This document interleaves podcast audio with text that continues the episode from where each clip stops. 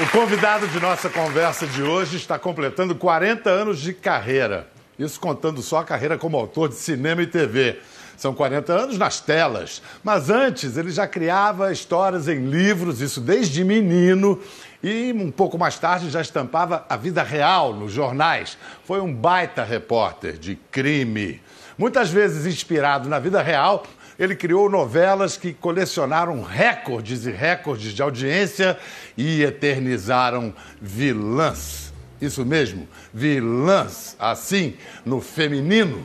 Ele deu vida a tantas mulheres más que escolheu uma delas para comemorar as quatro décadas de carreira. Escolheu Lili Carabina, a falsa loura do mundo do crime, que ele multiplicou em série de TV, livro, filme e agora peça de teatro. Todo seu aplauso é pouco para Agnaldo Silva. Seu cara, hein? Quero ver aí se alguém lembra. Vamos lá. Novelas do Agnaldo. Quem se arrisca? Vamos lá, fala aí. Alto. Tieta, primeiro, assim, de memória. que mais? Senhora do Destino. Pedra sobre pedra. Pedra sobre pedra. Uma recente. Império. Império, essa é fácil. Agora, agora mais difícil. Romances. Aí já é mais difícil. É mais difícil. um romance nunca publicado, escrito quando ele ainda era menor de idade. Um pálido silêncio. Esse, é, é, é, esse você nunca publicou, né? Não. Que eu, idade você tinha quando você escreveu? Eu tinha, é, acho que 15 anos, 14 ou 15. É. E é verdade você escreveu assim como quem brinca de soldadinho? De é, eu, eu, brincava de escrever. Eu não sabia que era escritor, mas eu brincava de escrever. Eu era, era asmático, né? tinha problema de... E, e, por causa disso eu vivia sempre trancado em casa. E como não tinha irmãos, meu irmão era 11 anos mais velho que eu, eu brincava de criar histórias. Às Você vezes... lembra mais ou menos da trama de Um Pálido Silêncio? Lembro, era uma moça que se apaixonava por um homem mais velho, porque naquela época a gente estava lendo muito Françoise Sagan, uma autora francesa que estreou com 18 anos e era, é, é, foi um best-seller mundial, né? E o livro tinha uma certa influência da Sagan. Era uma moça que se apaixonava por um homem mais velho e sofria muito por causa disso. E tinha 170 páginas já era uma coisa. e você e você estava fazendo, bom, vamos chamar de literatura e nem Sim. sabia que estava fazendo. Não, não sabia, não sabia. E aí é, eu conheci um jornalista é, do Jornal do Comércio do Recife e uma noite eu falei para ele, olha, eu, eu, brinco de escrever. E aí ele usou uma frase que eu nunca esqueci. Ele falou assim: então me mostre seus brinquedos. Ah, que legal, cara. E eu estava acabando, aí eu dei esse livro para ele ler, Um Par do Silêncio, e aí ele disse: Olha, você não está brincando, você é um escritor. Né? Eu tinha 15 anos. E eu falei, mas eu estou escrevendo outro. Ele falou, então eu quero ler quando você acabar. E era um romance chamado Redenção para Jó, Jó da Bíblia, né? É. E quando eu acabei de escrever, eu entreguei para ele e ele disse, você tem que mandar esse livro para uma editora. E eu mandei para a editora do autor, aqui no, no Rio. Morava no Editora Recife. de Fernando Sabino, Vinícius de Moraes, Rubem Isso. Braga. É, e mais o Paulo Mendes Campos. É, e o Paulo Mendes Campos. E uma semana depois eu recebi um telegrama, porque na época tinha uma coisa chamada telegrama, né? que agora não tem mais, é WhatsApp. É, é um telegrama é, do Fernando Sabino dizendo: li seu livro e nós vamos publicar. E aí foi assim. E olha como é que o Agnaldo se apresentou. Mandou o livro com uma carta que começava assim. Sou um caso raro de precocidade e, e intuição. Devia acrescentar de modéstia também. Pois é. Não, mas isso, na verdade, foi um truque, porque eu achei que é, tinha que chamar a atenção deles para o meu livro, né? Então eu fiz uma carta arrogante, né? dizendo, olha, vocês estão com um material sensacional nas mãos e não podem perdê-lo. E deu certo. É, auto, auto, sem autoconfiança também não, dá, não você não atravessa nada. a rua, né? Não, é. não, tem jeito. Vem cá, vamos falar das novelas. Você pode, pode se dizer que você tem uma vilã inesquecível por novela? Foram o quê? 15 novelas nesses 40 anos. É, eu tenho uma vilã inesquecível. Eu acho que a, a, novela que não teve exatamente uma vilã foi Império, né? Porque eu, todas as minhas novelas eram muito femininas, assim, os, as protagonistas e as, as vilãs eram sempre mulheres. E em Império eu resolvi que ia ser um homem, então por isso que eu criei o Comendador. Mas tem uma coisa nas suas vilãs e nos seus vilões que é humor. São, e, e, esse humor humaniza os vilões Isso. ou as vilãs e permite que o espectador viva uma certa ambiguidade, né? que ame aqueles, aquelas criaturas que são para se odiar. Né? É. Eu, na verdade, eu tenho essa, essa característica. É, é, o, o, Paulo Biratã, que foi um grande diretor de novelas, dirigiu várias novelas minhas, ele dizia que esse era o meu estilo, ou seja, eu, eu falo dos assuntos mais sérios, mas sempre de uma maneira é, é, engraçada. Né? Então, as minhas vilãs, elas fazem coisas terríveis. A, a Nazaré empurrava as pessoas da escada, né? E depois dizia uma piada, e aí todo mundo achava aquilo ótimo.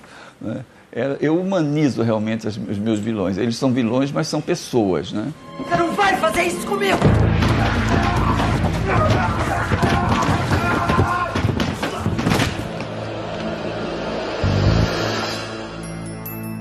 Você curte acompanhar a audiência? Você é tarado por Ibope? Sou. Não vou negar. Né? Não, porque eu muita sou. gente fala, não, eu escrevo, não. mas. Olha só, é, você escreve pra, para o telespectador, né? você escreve para as pessoas que estão em casa vendo a novela, você não escreve para você. Então você quer conseguir a aprovação dessas pessoas que estão lendo sua no... que estão vendo sua novela. Então eu confesso a você que sou é, bastante viciado no Ibope. Mas quando você escreve e pensa assim, essa cena vai funcionar, vai dar audiência, e ela dá audiência, você vibra especialmente? Sim. Que isso aí é gol de jogada ensaiada, né? Pois é, sim, claro que eu vibro. Quando eu vejo que deu certo, né, que saiu. Claro que isso depende de várias circunstâncias. Porque você não escreve a novela sozinho, você tem. É, a novela é um trabalho de equipe, né? Você tem os atores, tem o diretor, tem a, tem a iluminação, tem os figurinos, tem tudo isso. Quando você escreve uma cena e você imagina que aquela cena vai funcionar, e depois de pronta ela funciona, né? e funciona inclusive para você, né? aí é uma coisa maravilhosa, realmente. É, é melhor fazer o gol é, tramando a jogada né, do que Isso, fazer sem é, querer. Pois é, é, é, A sua rotina hoje mudou muito da sua rotina de 40 anos atrás? Como é que é a sua vida hoje? Não, a minha rotina é a minha maldição, né? porque de tanto escrever novelas, eu escrevi 14, né? Vou escrever a 15 agora. Vamos lá, a próxima novela. Falou-se muito, mas foi porque o, Papinha está muito cansado. O, o, o diretor, Glória, Rogério é, Gomes, é. não vai poder fazer Ele tinha direto. Que emendar a, a produção da novela, acabar uhum. da Glória e começar imediatamente a da minha. Ele não tinha condições. Então a sua ficou para é. depois. Uhum. Então vai ser Valcir, João Emanuel, aí é que vai sim, vir a sim. sua. É, de tanto escrever novelas, eu me acostumei aos horários de trabalho. Né?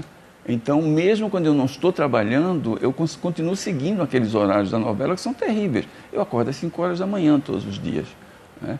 E tenho essa obrigação de, mesmo quando não estou escrevendo novela, sentar no computador para escrever alguma coisa, todos os dias. E aí, quando não é novela, o que, que você escreve? Ah, eu, eu, escrevo textos para as redes sociais, eu escrevo contos, eu, eu faço matérias, né? eu continuo sendo um jornalista meio saudoso da profissão. Como é que você tem estômago para rede social, hein, Aguinaldo? Eu vejo que você realmente vai lá, compra briga, Isso, sustenta é. argumento. Eu, eu invejo essa eu, capacidade. Eu, confesso a você que eu estou meio cansado disso. Eu já pensei, estou tentando criar coragem de, de bancar a Greta Garbo e dizer I want to, I want be, alone. be alone. Pois é, e sair de tudo isso, né?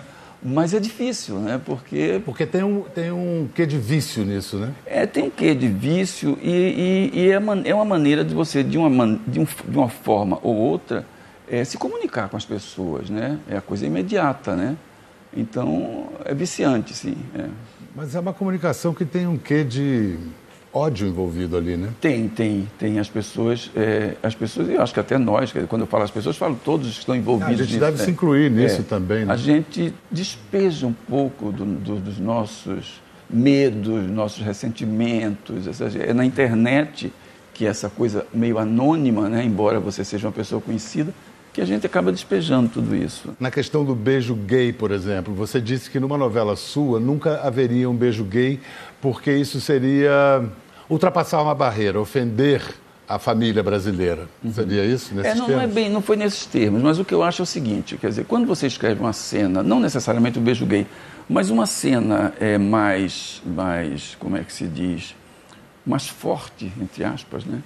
É, você tem que pensar o seguinte: naquele momento está lá a mãe sentada no sofá junto com o filhinho, né? e aí você mostra uma cena que a criança não entende né? e ela pergunta à mãe: mãe, que é isso?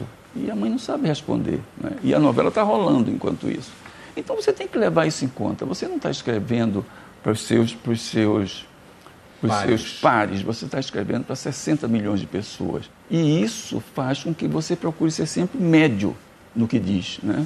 Porque senão você vai ofender uma boa parte das pessoas que veem a novela e que vão parar de ver. Né? E olha, Agnaldo é, um, é alguém que tem autoridade para falar sobre isso, porque ainda em plena ditadura, é, Agnaldo é, lançou, foi um fundador do primeiro jornal gay do Brasil, o Lampião. Vamos ver um trecho de um documentário sobre o Lampião. Você dá entrevista para o Lampião era um negócio que era muito complicado. Oficializava uma coisa que se vivia, mas que não era falada, né? Que não era exposta. Eu lia com inquietação e, e palpitações. Assim. O dono da livraria um dia me disse: Olha, o Fernando Henrique vem aqui e compra o lampião. Eu falei: Ah, que legal, mas ele manda embrulhar. Quem é esse rapaz que tanto androgeniza, que tanto me convida? O Lampião é um jornal, não é uma brincadeira de bichinhas. É um jornal. É batendo peteca,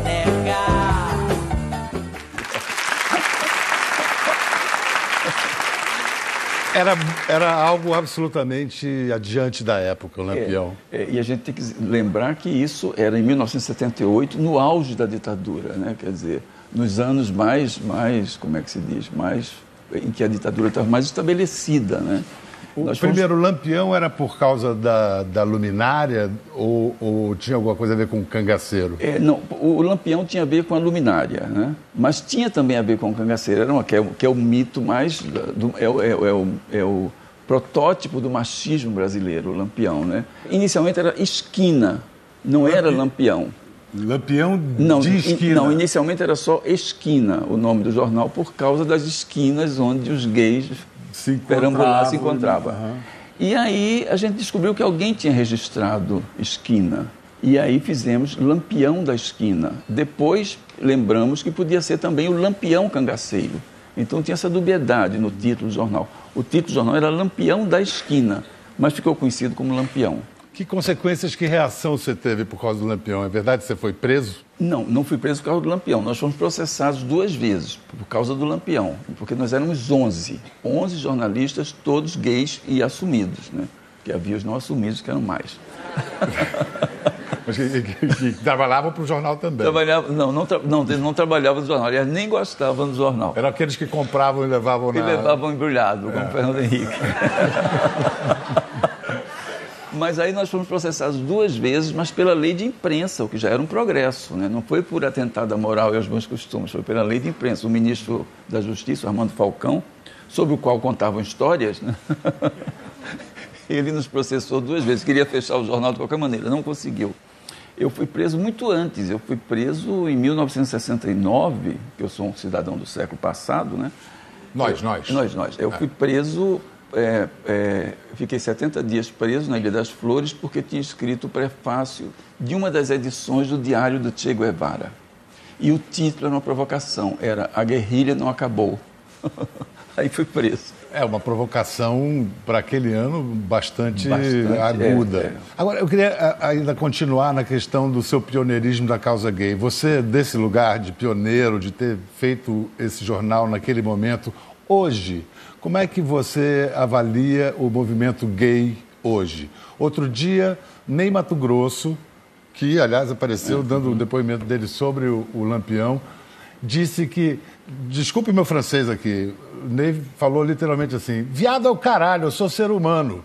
E foi massacrado por essa frase. Pois é, eu concordo inteiramente com, com o Ney. Primeiro, a gente tem que respeitar o Ney, porque é uma figura que, que participou desse, desses momentos bem mais difíceis da, da, da chamada, do, do, chamado ativismo gay. Né? Então a gente tem que respeitar. Né? E segundo, eu acho que o, o erro que, que os ativistas cometem hoje é, é juntar todo mundo numa mesma classificação. Se você é gay, você é, pertence a um grupo que é absolutamente igual. Quando, na verdade, cada pessoa é uma pessoa. Né? Se é gay, se é mulher, se é homem, é homem gay, é mulher gay não interessa. Cada pessoa é uma pessoa, é um ser humano, é diferente. Então você não pode juntar todo mundo debaixo do mesmo guarda-chuva só por causa da, vamos dizer, preferência sexual. Quer dizer, em nome da diversidade, o que você está dizendo é que estão ab, eh, ab, abolindo ou deixando de reconhecer a própria diversidade. Exatamente, que, é, que existe entre os próprios gays. Cada, cada gay é uma pessoa diferente da outra. Não é? E isso tem que ser respeitado. Cada um pensa de uma maneira. Né? Você não pode querer que todo mundo pense a mesma coisa. Né? Então, obrigado. Quando você. O, o, a sua experiência na prisão, que você citou há pouco, essa convivência com os presos te ajudou na composição de futuros personagens? Por exemplo, da Lili Carabina, que está em cartaz agora, essa, essa peça que já foi. Já foi série de TV, já foi filme. Isso. Que é esse personagem que te acompanha, né? Eu não sei quem, quem que não desgruda de quem, se ela de você ou você dela. É, eu acho que nós temos um caso de amor. Vocês têm um negócio aí, né? Essa experiência do cárcere te ajudou, a convivência com outros presos, te deu muita matéria-prima? Deu. Eu, na verdade, eu fiquei, dos 70 dias que eu fiquei preso, eu fiquei 45 incomunicável. Né? E eu demorei para descobrir por quê, porque eu não era o mais perigoso. Tinha lá o Jean-Marc Van der Weide, pessoas que tinham assaltado bancos, que tinham atirado no guarda, tudo isso. E eu fiquei 45 dias incomunicável. E só depois que saí de lá, refletindo sobre isso, eu descobri por quê porque as celas eram coletivas e eles tinham medo de me colocar numa cela com os outros presos, porque eles imaginavam que ia acontecer a maior. Suruba. Exatamente. Então eu tinha que ficar sozinho, entendeu? Mas eu, mesmo assim eu percebi, quer dizer, eu, eu, eu tenho esse vício terrível de, de escritor de observar as pessoas, né? Então eu ficava o dia inteiro observando os guardas, os presos que passavam. A minha cela tinha só um, uma aberturazinha assim por onde passava o prato de comida. Era e o suficiente para você. Era o suficiente para ver tudo, né? Então, isso me ajudou, sim. Tudo me ajuda. Né? Alguma né? coisa de Lili vem, vem dali? De Lili Carabina? Vem, vem. Eu descobri, é, porque a Lili tinha uma obsessão que é tirar o, o, o, o, amante da cadeia, né? E eu descobri uma coisa que, que as pessoas não levam muito em conta, porque assim se comportam meio como heróis nessa, dessa época, né? Mas quando você é preso, você deixa de existir. Você não existe mais.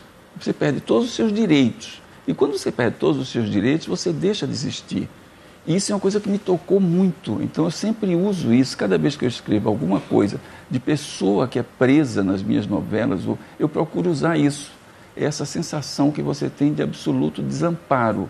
Você não tem você mesmo para te ajudar, entendeu? Eu aprendi isso na, durante esse tempo na prisão. Onde o filho chora e a mãe não escuta. Pois é. é. é. Lili Carabina não é bem uma vilã, é uma vilã, é uma anti-heroína. Ela nasceu primeiro na série de TV Plantão de Polícia, depois virou livro em 83, Isso. foi no cinema adaptada pelo Luiz Faria em 89 e agora está no teatro com Viviane Araújo no papel principal. Vamos ver agora a primeira Lili Carabina em Plantão de Polícia com a maravilhosa Pet Faria. Aí, todo mundo lá pra dentro. Porteiro, mensageiros, guardas, garoto. Vai todo mundo lá pra dentro. Aí, aí a sala do sexo grupal. Todo mundo aí. Desse jeito a gente vai ter que fazer serão essa noite. Isso não dá nem pra gasolina. Para aí, o cara! Segura essa aí, Arthur. Vamos lá, vai!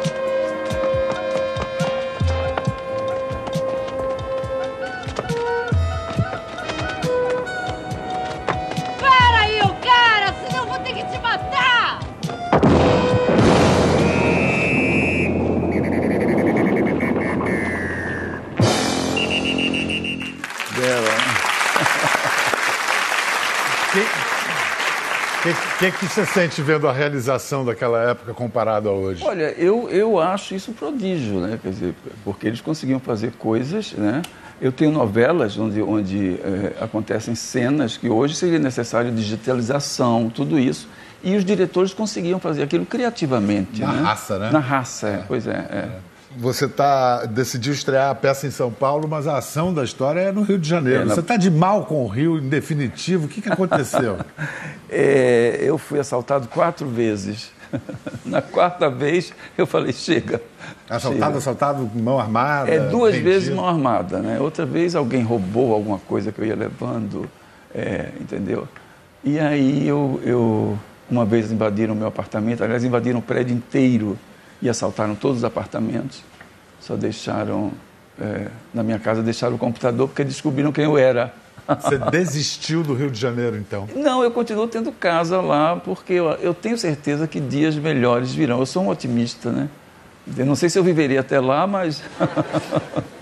Não, e eu sei também que você está colecionando fotografias antigas do Rio de Janeiro. Isso, esse, é, é. Esse é o novo barato. Não, não tão novo, você já vai Não, colecionando não, há algum há muito tempo, né? tempo. Agora vamos para as fotos das vilãs do Aguinaldo. Ótimo. Para você dizer qual, qual é a sua preferida. Pois é. Ali, ali vai, vai pintar um painel para você, Aguinaldo, ali, ó. Pronto. Ó, tá, tá. Perpétua e Tieta, Joana Fon, ao lado, Joana Fon de novo, Salustiana, é isso? Isso, Salustiana. Fera Ferida, Eva Vilma. Altiva, Ma- Altiva Altiva, Maria. Altiva, a Indomada. É. Letícia Spiller, Maria Regina, Suave Veneno. Adma, Cássia Kiss. Silvia Aline Moraes, em Duas Caras, 2007. Divina Cristiane Torlone, Tereza Cristina, em Fina Estampa. Agora, pessoal, quem é aquela mesmo que eu não me lembro, hein? Ah, é a Nazaré, tá certo, a Nazaré. E aí, cara, aposto que a sua favorita é... Nazaré. E a de vocês é? E por que será? Por causa da escada? O que, que é que Nazaré tem que as outras não têm? É, eu acho que na, na Nazaré eu fiz, assim, às vezes eu pensava, vendo as cenas, eu falava, meu Deus, como é que eu tenho coragem de fazer a Renata Sorra pagar um mico desse? né? Entende? Ela desce por uma escada feita de, de lençóis, né? de, um, de um prédio, né? E, mas eu acho que a Renata fazia isso com tamanho bom humor, né? Entende? Ela adorava fazer isso, eu sinto que ela adorava, que o personagem funcionou, ficou engraçado, né? Ao mesmo tempo que era cruel, era engraçado. E ela tinha uma coisa que a humanizava, a Nazaré, porque ela realmente gostava daquela, daquela filha. E no final ela se mata por causa disso, porque ela percebe que ela nunca vai deixar aquela menina em paz. E aí se joga da ponte lá no Rio São Francisco, uma coisa. Eu ia rodar uma cena de Nazaré, mas eu queria pedir para ver uma outra cena de Perpétua. Vamos ver se tem aí.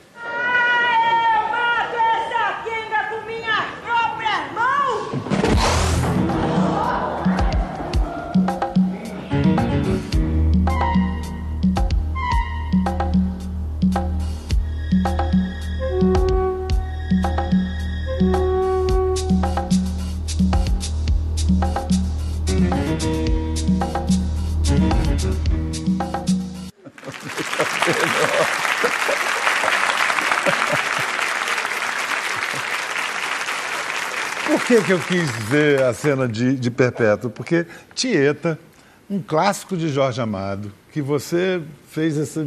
tornou um clássico da televisão brasileira.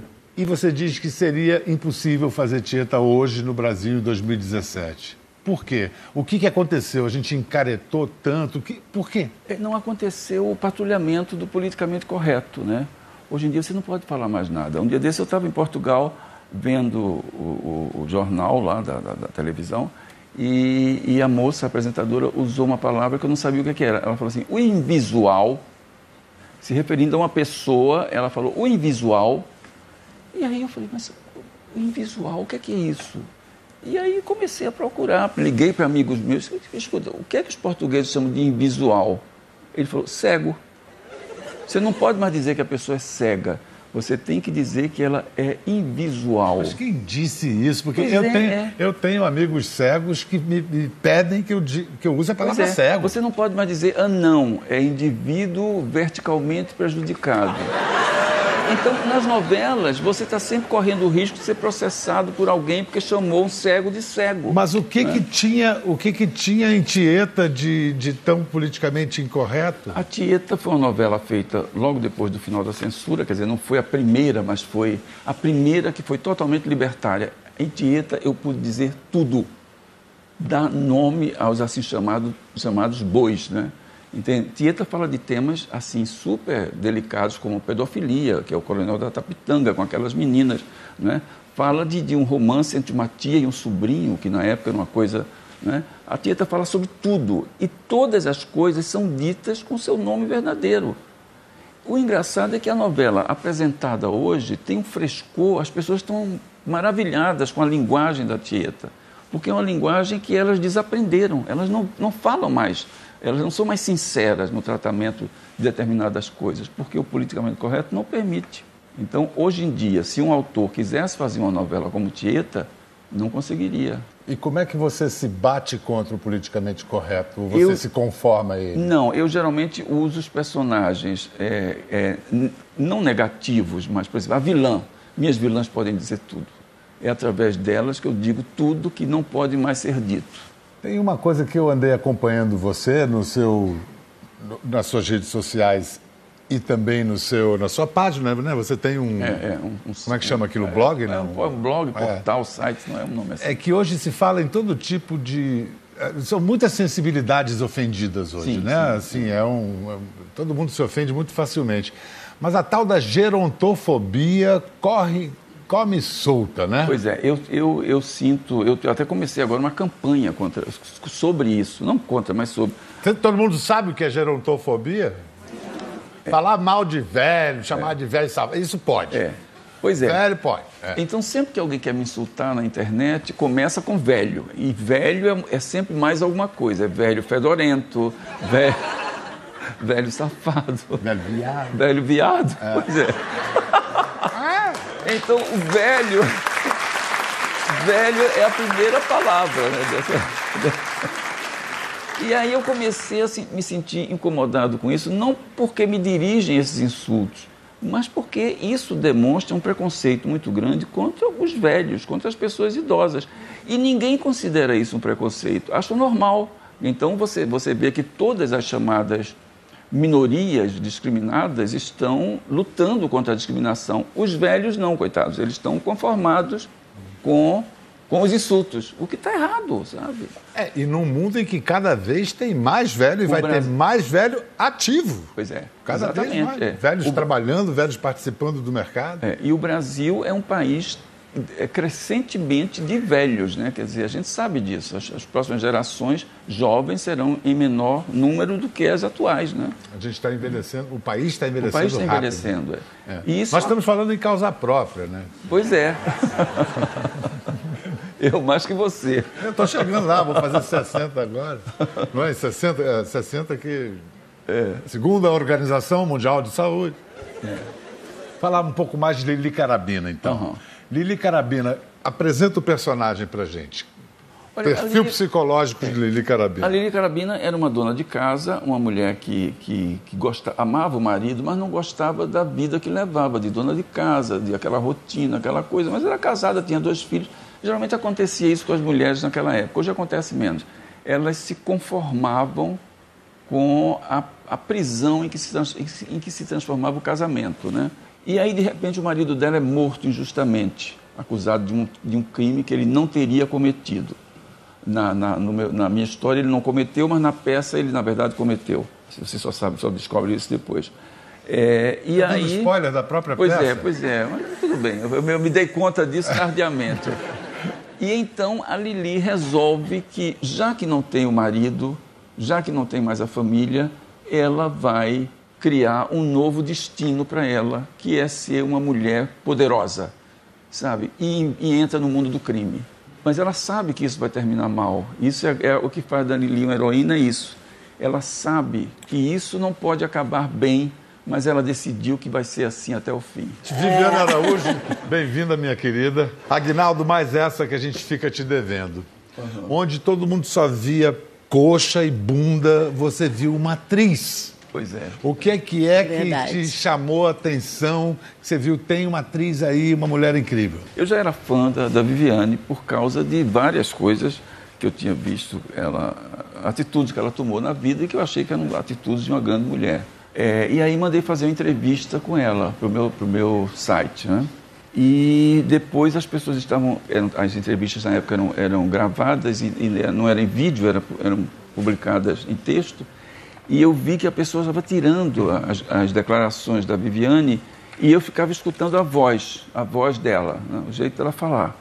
E aí e aquilo foi me prendendo, e foi me prendendo, e eu falei assim, peraí, essa, essa moça tem um jeito muito legal de falar. Eu acho que isso, numa atriz, funcionaria bem. Né? E aí encasquetei que eu queria Viviane na minha novela. Mas Sério. E foi fala Império. pra gente ver o que, que é esse negócio na sua voz. Não sei. Mas tem sim, ela tem uma... uma... A gente Quando- fala que eu tenho voz de travesti.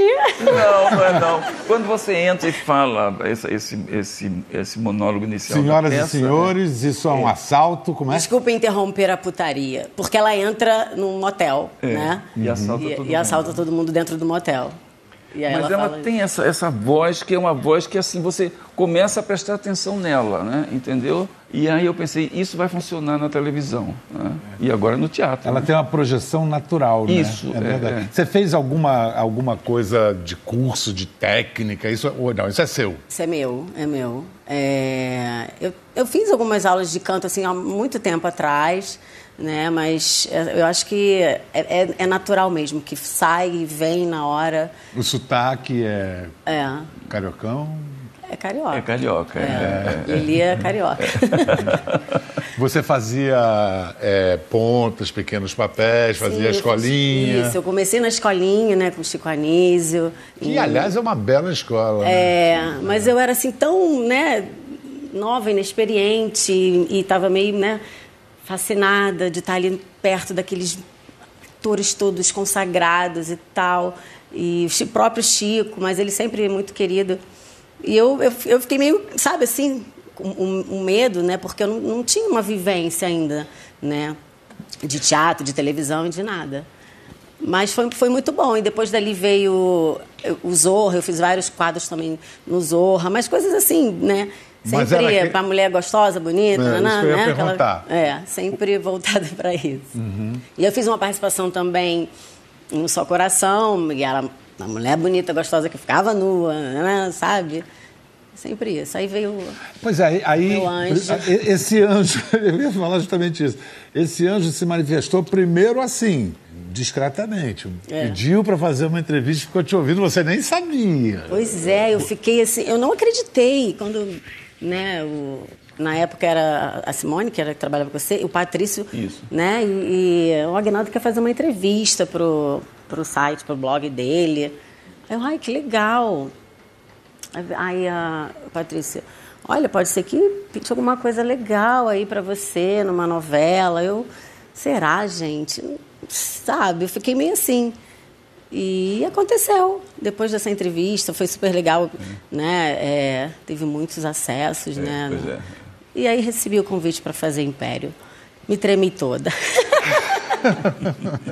Não, mas foi. E aí eu, eu tive tempo para me preparar, para estudar. Né? Eu fiz uma preparação com a Camila Amado, que é uma grande atriz e preparadora que me ajudou bastante. Então, O, o próprio Agnaldo te deu toques, atuação, filmes para assistir, Assim, a atrizes gente- para observar. porque tipo de quando, coisa. não, na- quando eu fiz Império, a gente não tinha uma, uma, É, a gente não, uma não- proximidade. não- não a gente está mais é, próximo é, agora. é. É. Mas o, o- o engraçado é que ela disse que se tremeu toda, mas quando a novela acabou, ela ganhou todos os prêmios de revelação. Sua musa agora, Agnaldo? Sim. Quais são as referências né, míticas que você associa a Viviane Araújo? Olha, eu, eu quando, quando eu, eu não vi a peça do- eu- durante os ensaios, eu só vi a primeira É, a gente não deixou ele assistir. É, e depois eu não e eu também não quis ver, mas eles não deixaram que eu assistisse, só fui ver na estreia, né? E quando eu vi a peça na estreia, em pelo menos duas cenas em que a Viviane aparece menos assim, menos Lili e mais a, a Elisa. a Elisa, que é que é a personagem original, é, ela me pareceu incrivelmente parecida com a Sofia Loren.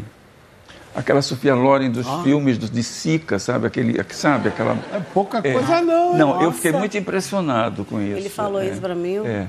Aquele- aqueles vestidos que ela usa, assim, meio de... de né? Era, eu, sabe, eu fiquei impressionado. E a Sofia Loren foi uma das mulheres que eu mais amei em toda a minha vida. Que parentesco Isso é uma lindo, hein? declaração.